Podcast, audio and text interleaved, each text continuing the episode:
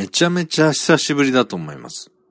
あのー、こうやって配信するのが。えー、東山誠でございます。この音声配信はですね、私、東山誠が、えー、自称芸術家、表現者、哲学者、これつけるの忘れてました。いつもつけてるんですけど、えー、自称表現者、哲学者、芸術家の東山誠が、あ酔っ払いながら好きなことをくっちゃべって、えー、好きなように配信するという枠でございます。というか、枠というか、枠じゃないですね。えー、音声ファイルでございます。えー、今、ワインを飲みながら、うん、ちょっと話したいことがあったので、えー、録音しております。今飲んでいるのがですね、えっ、ー、と、これは初めてかな。ビール2本ぐらい開けた後に、えー、ワインを飲んでまして、えー、セブンイレブンで買いました、サンタヘレナアルパカカベルネメメルローというワインです、うん。アルパカって入ってると動物かって思いましたけど。うん、なるほど。はい。飲みやすい、えー、赤ワインですね。はい。で、ちょっとね、イラッとくることがあったんで、えー、話そうと思ってます。あの、えー、ただいまの時刻が2019年の5月15日の夜の、えー、23時33分ですね。で、えー、まあ、今現在の話で言いますと、今日のですね、7時の全国ニュースで、NHK のニュースで、えー、報道されたので知ってる方も多いと思うんですけども、えー、丸山穂高、あまあ、えー、維新の会の会だった。除名されましたけど、丸山穂高穂高の国会議員がですね、えー、ロシアと戦争して北方領土を奪うしかないじゃないですか、みたいな発言をしたということで大炎上してます。で、丸山えー、議員はですね、まだ一応議員、国会議員ではありますから、除名されたとはいえ、議員と言いますけど、丸山議員は、どちらかというと、保守なんですよね。で、保守は僕も保守なん、割と保守なんで、えー、近い、えー、なんていうかな、心情を持っている人間なんですけど、それでも僕は今回の丸山議員の発言は論外だと思っています。で、えー、まあ、ロシアと日本の関係っていうのは、まあ、なかなかね、難しくて、あの、要は、さっきの対戦でですね、ロシアがあの、勝手に侵攻して奪っていったんですね。不法、不法に。竹島と同じ状況なんです。あの、北方領土に関して。えー、不可侵条約を結んでいたんですけど、それを勝手に破棄して乗り込んでったんです。日本が、えっ、ー、と、ポツダム宣言に、を受諾して、敗戦をみ、あの、負けを認めた後に、そういうことをしたんです。だけど、現実的に奪われたものはもう、どうしようもないんですよね。もう、竹島見ててもそうですし、北方領土もそうですよね。か、あの、我が国の領土だって言い続ける、言い続け、そして、えー、我が国の領土らしく、えー、現実を、我が国の領土らしく変えていく努力をし続けるしかないんです。実際の、実際、事実として、えー、選挙されたりしている、場合は、手出しができないんですよね。えー、これが現実です。もし手出しをするとすれば、それこそ戦争になるわけで。で、丸山穂高議員は北方領土の視察を、に行って、えー、まあ、ま、丸山穂高さんっていうのはもう、まだ若いですよ。僕、今年4、来月44になりますけど、僕より若いと思います。で、もともと、官僚で、まあ、僕から言わせればエリートの、えー、方なんですけど、やはりね、エリートらしい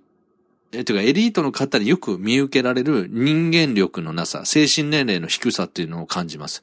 えー、ロシアと、島民の方ですね。島民の方は、あの、ビザなし、ビザなし交流みたいな形で、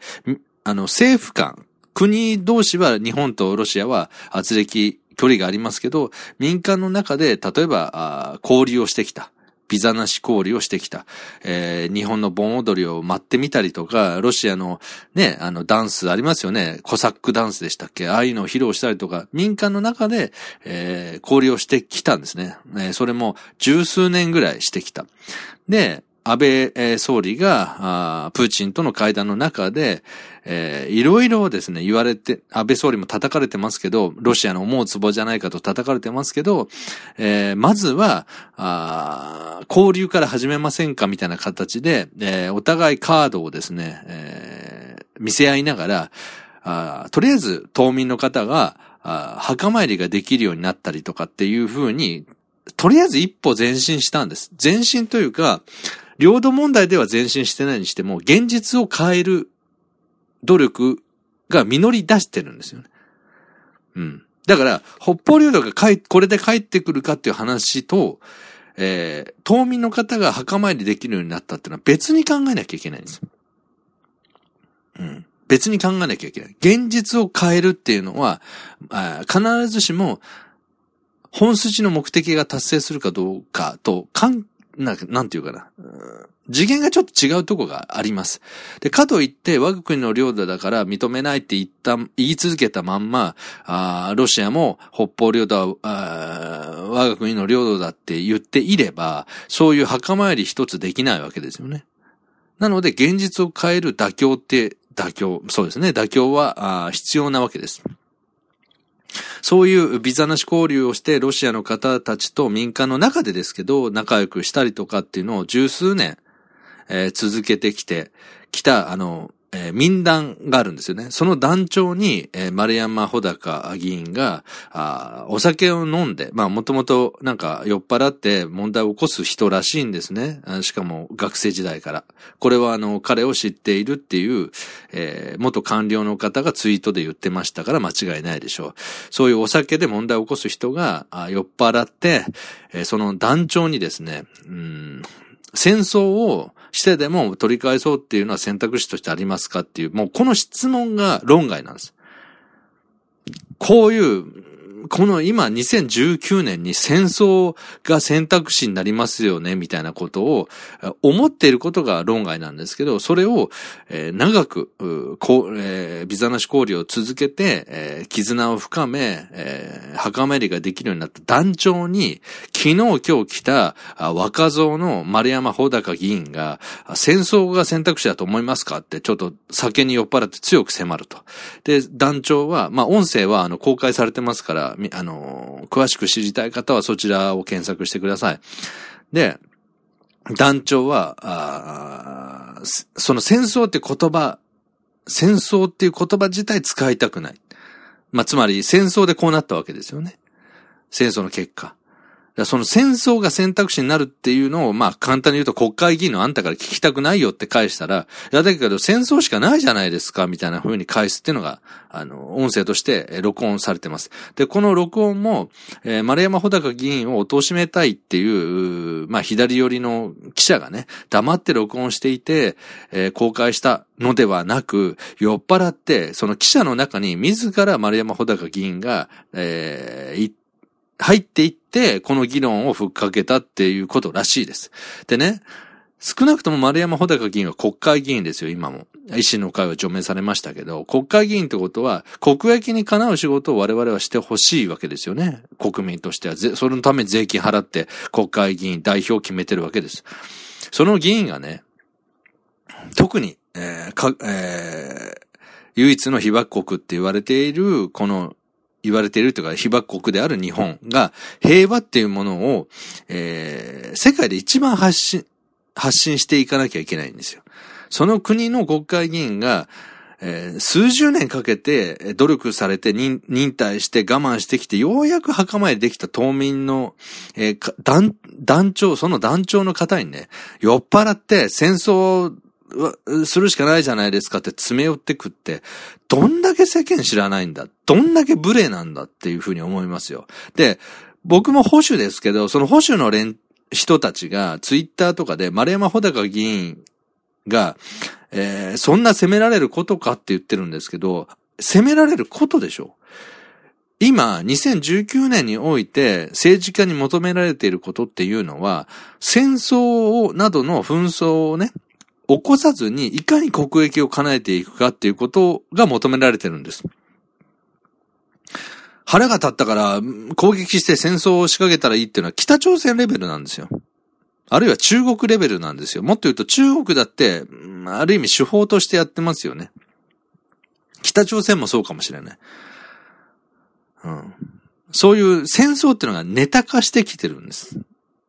要するに戦争をほのめかして有利に働くとか、え抑止力をもってして、えー、プレッシャーをかけていくとかっていう、そういう緊張関係を持つために、緊張関係の手段を、カードを持つために、軍隊、まあ日本で言うと自衛隊ですけども、えー、持っているわけですよね。戦争を起こさないために戦、あの、戦争するための軍隊を保有しているっていうわけですよ。本気で戦争をしたいって思ってる人はいないんです。どんだけ戦争が大変で惨めで悲しい、えー、この世界を悲しいものにするかは、もう75年前の、えー、第二次世界大戦でよくわかってるんですよ、僕らは。世界中がわかってる。今もう戦争したいなと思ってるのは、一部のテロリスト集団、IS、IS だとか、その連中ぐらいなんですよ。北朝鮮のキム・ジョン、ジョンでしたっけ？でさえ、本気で戦争したいなんて思ってません。自分、自分の命も危ないんだから。交渉の手段として、外交、外交の手段として、有利に働かせるために挑発したりしてるわけです。うん。もちろん乗っ取ろ、乗っ取れるなら乗っ取ろうとするかもしれませんよ。だからこそこっちは抑止力を持つわけですよね。これまでの、その島民の方たちの努力、十数年の努力を無視して、昨日今日来たような、この若造の丸山穂高議員が、酔っ払ったついでに戦争しかあとはないじゃないですかなんて詰め寄る筋合いはないんです。で、ロシアの、えー、一般の国民、まあ、プーチンとかはまあ、国の代表なんでいろんなことあるでしょうけど、ロシアの国民って日本人と仲良くできないんですか？できますよね。ロシア人の日本のアニメ好きだとか、えー、コスプレ好きだとか、オタク文化を共有している。つまり、えー、日本人と、うん、共有するものを、コンテンツを抱えてる人ってのは、このネット社会の中ではたくさんいるんですよ。だから日本が大好きだっていうロシア人だっているんです。民間で仲良くしてる人もいるんです。日本人とロシア人で。国、国家間のそういう圧力はしょうがない。だけど、その、ビザなし交流で民間の中でロシア人と交流をずっと続けてきて、安倍総理の、たちの決断で、こう、まあ、あとプーチンとの協議で、お墓参りがようやくできるようになった人たち良かったと思ってる人たちに、何にも知らん、何にもその件に関して努力してこなかった丸山穂高っていう一人の男がですよ、酔っ払ったついでに、戦争しかじゃあ取り返す術ないじゃないですかって、それが正論だって言って保守が応援してるんですけど、バカじゃねえのかって。お前らじゃあ行ってこいよ。お前らが日本2みたいな国を作って、勝手に戦争して奪ってこいよ。何を無責任に日本の未来だとか今生まれた子供たちのことをね、想像せずに戦争で捉えたから戦争しかないみたいな話をしてるんだって話なんです。75年前と今は違うんですよ。75年前まで、第二次世界大戦までは戦争はいわゆる戦争でした。だけど、もう政治の、あの、外交の手法、手法というか、自分たちの言いたいことを伝えるために、戦争を吹っかけるっていう時代じゃないんですよ、もう今。戦争を回避する時代になったんですよ。残るは一部のテロリストたちだけでしょ。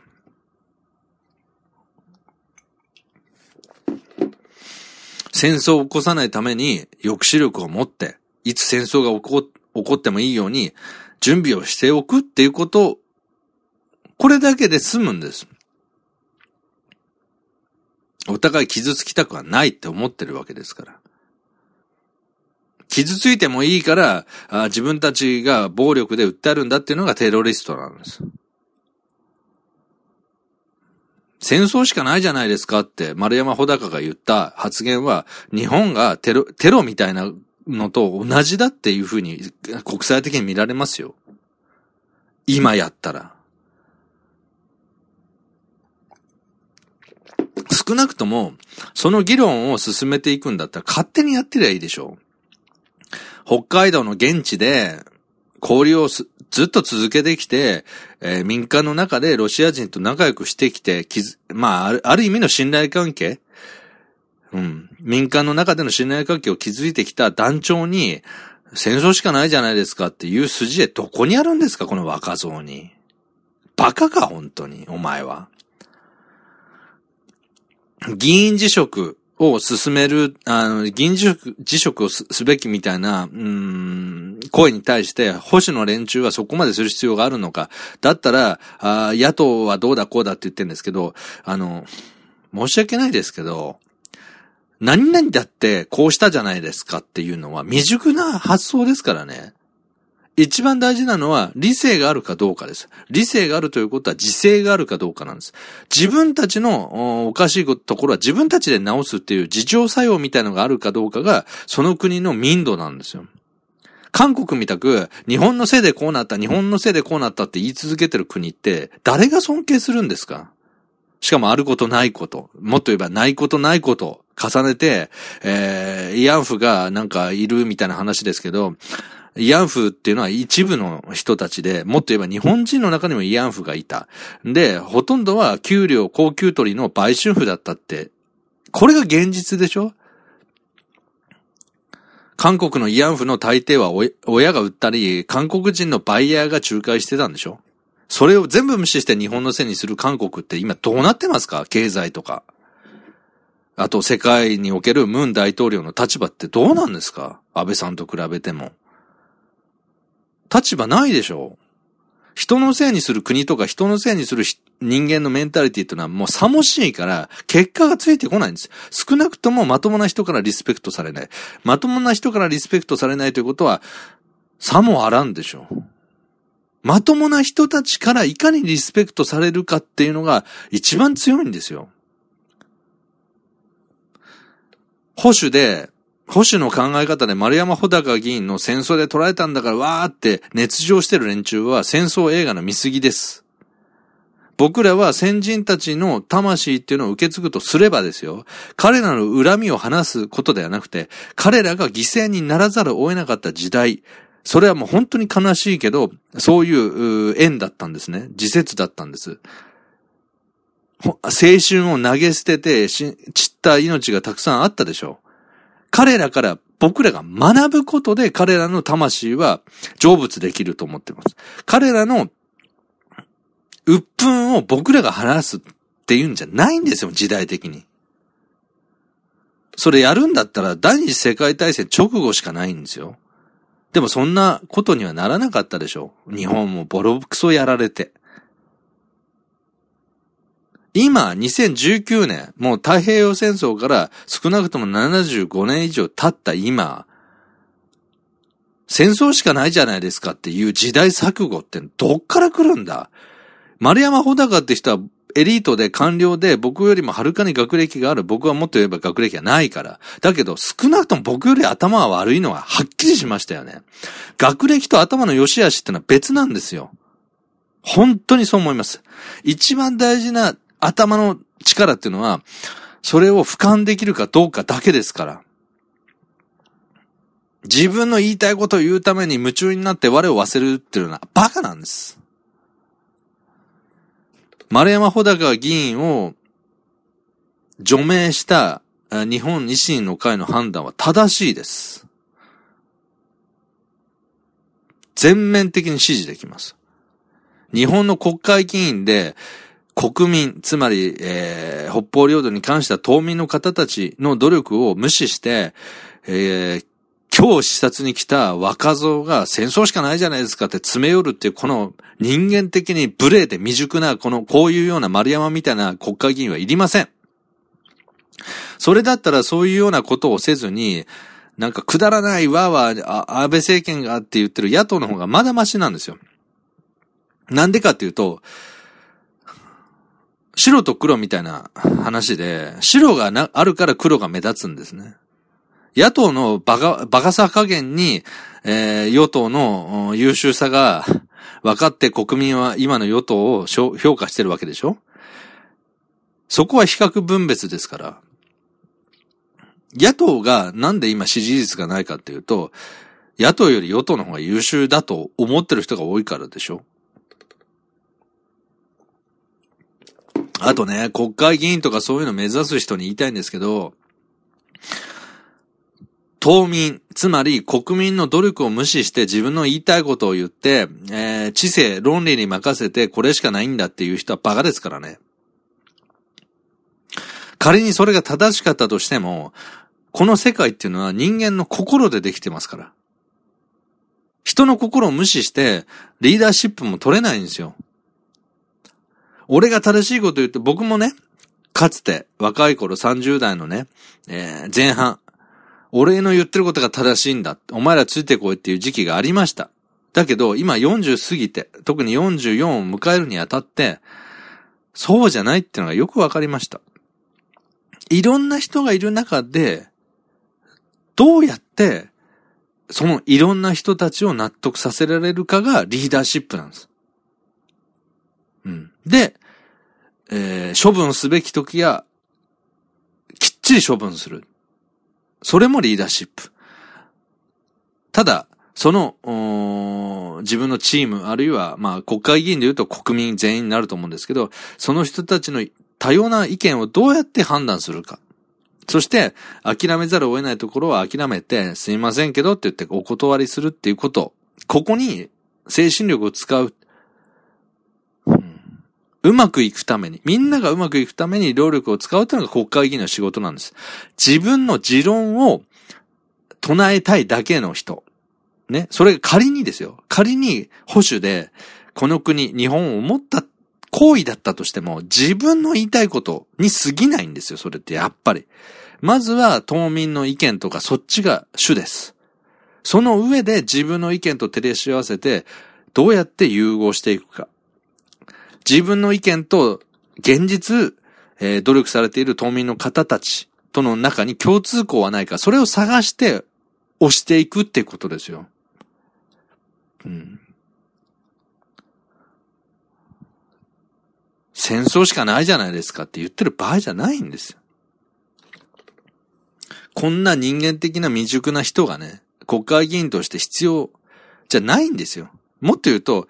もう議員辞職して、一回議員辞職してね、議員辞職すべきじゃ、するほどじゃないっていう保守の人が多いけど、僕は一回辞職して、もう一回やり直してこいって。まずはその、官僚時代からお酒で、ね、今僕もお酒飲んでますけど、お酒で問題を起こすような人。酒癖の悪い人は、とりあえずね、あの、反省してください。学生時代、そのある官僚の、元官僚の人から言わせれば、この丸山穂高議員が、か、あの、学生時代からこういう問題を起こしてるらしいんですよ。で、そういう人が、未だにこういう問題を起こすんだったら、結局反省、つまり学ばない人でしょ論外でしょそんな人。ちなみに僕はお酒で問題を起こしたことはありません。酔っ払ったって、やっぱり、いろいろ判断してますもん。記憶がないっていうタイプじゃないんで。うん。お酒は強くはないんで、記憶を失うほど飲めないんですね。それでも、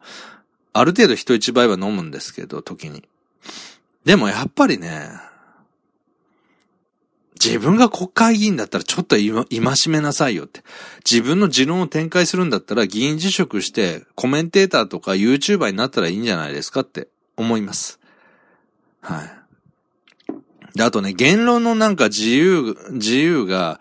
あのー、の危機だみたいなことを丸山穂高がほざいているんですけど、あのね、自由と責任っていうのはワンセットなんです。切り離せません。責任を取るべきなんです。で、撤回と謝罪をしたって言うんですけど、あのね、この丸山穂高議員のね、ちょっとツイート読んでいいです？えーっと、ちょっと全文読むのやめます。あのね、何々、えー、今回の件で不適切、えー、今回の件で不適切性や配慮を欠けていたことについて認め、撤回と謝罪をするのは当然。また、今多くの方にどうのこうのったんですけど、あのね、謝罪する人間が、何々について撤回と謝罪をするのは当然っていう書き方がもうおかしいんです。世界、世間知らずなんです。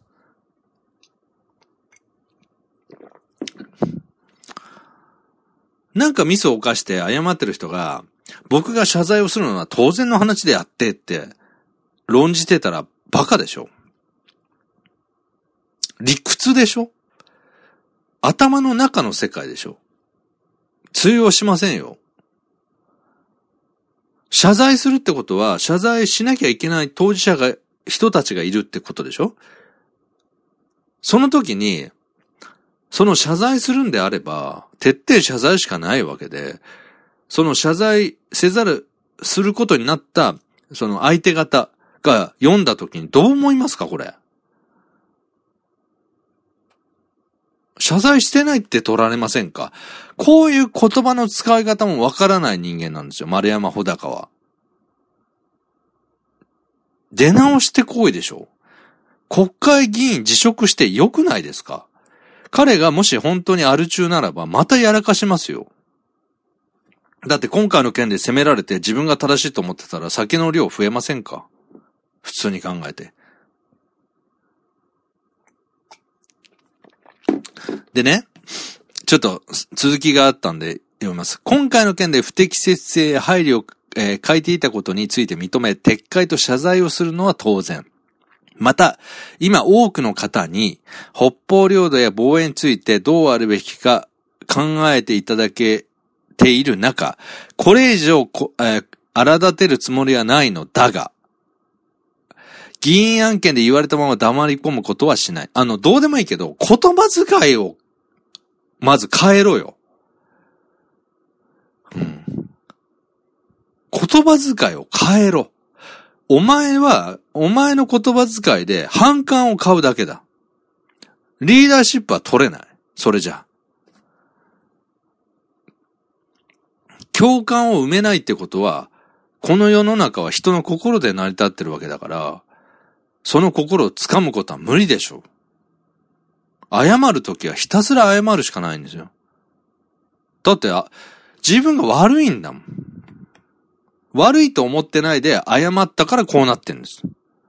悪いと思、思ってないなら、撤回しなきゃいいんですよ。言論の自由とかどうのこのほざいてるけど、撤回しない自由もあったのに、結局意志の会に居続けられると思ったから撤回しますって言ったんですよ。その時多分。そうでしょ。いざ除名されたら、こうやって言いたいこと言い出したでしょ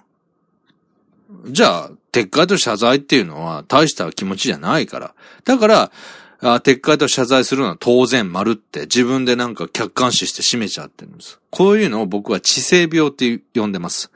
合理性と知性の中のシミュレーションでこうこうでこうだから皆さんの気持ちは置いておいて結論はこうですって出しちゃう人なんです。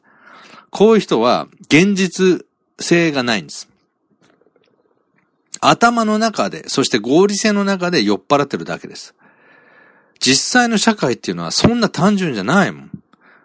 人の心をつかもうと思ったら、合理性だけでは成り立たない。一生懸命説得すしたり、えー、労力を使わなきゃいけないんです。うん。それを分かってる人たちが、労努力して長い時間我慢して、えー、いろんなことをやってるわけです。それを知らない人間が国会議員だからって偉そうに戦争しかないじゃないですかってなったらこうなるってことですよ。バカでしょまあそんな、こんなもんにしときますか。あの、これを聞いている、いつかの僕のように、あるいは、今現在あなたがそうかどうか置いといて、もし心当たりあるならば、一度考えてみてください。合理性に、合理性っていうも、合理主義というか、合理性っていうものをどう考えているかどうか。パソコンのコンピューターのプログラムとかそういうことだったらいいんですよ。一番合理的に動いた方がいい。あと、あの、対戦ゲーム。対戦ゲームも合理的に動いた方が勝ちます。でも、この社会はそうじゃない。合理性を持ちつつ人の心、合理的じゃない人の心をつかまなきゃいけない。だから難しい。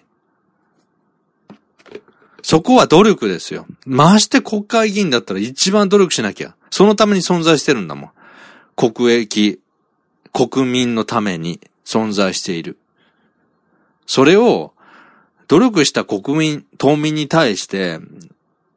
一番避けようとしている戦争しかないじゃないですかってバカみたく言っちゃうっていうのは、しかも酔っ払ってね。まずはお前の中でよ、そのアルチューンを直せって思いませんか？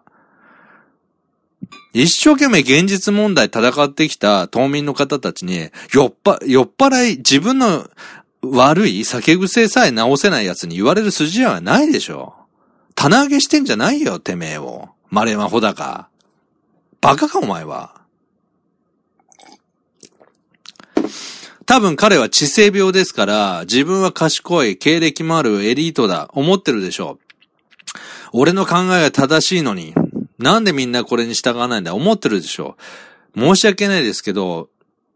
合理性っていうのは、対戦ゲームと、えー、プログラミングとかそういう中でしか役に立ちません。現実の社会は心で成り立ってますから、一番人を説得できた、納得でき、納得感を与えられた人にしかついてこないんです。合理性だけでついてくるなんてありえない。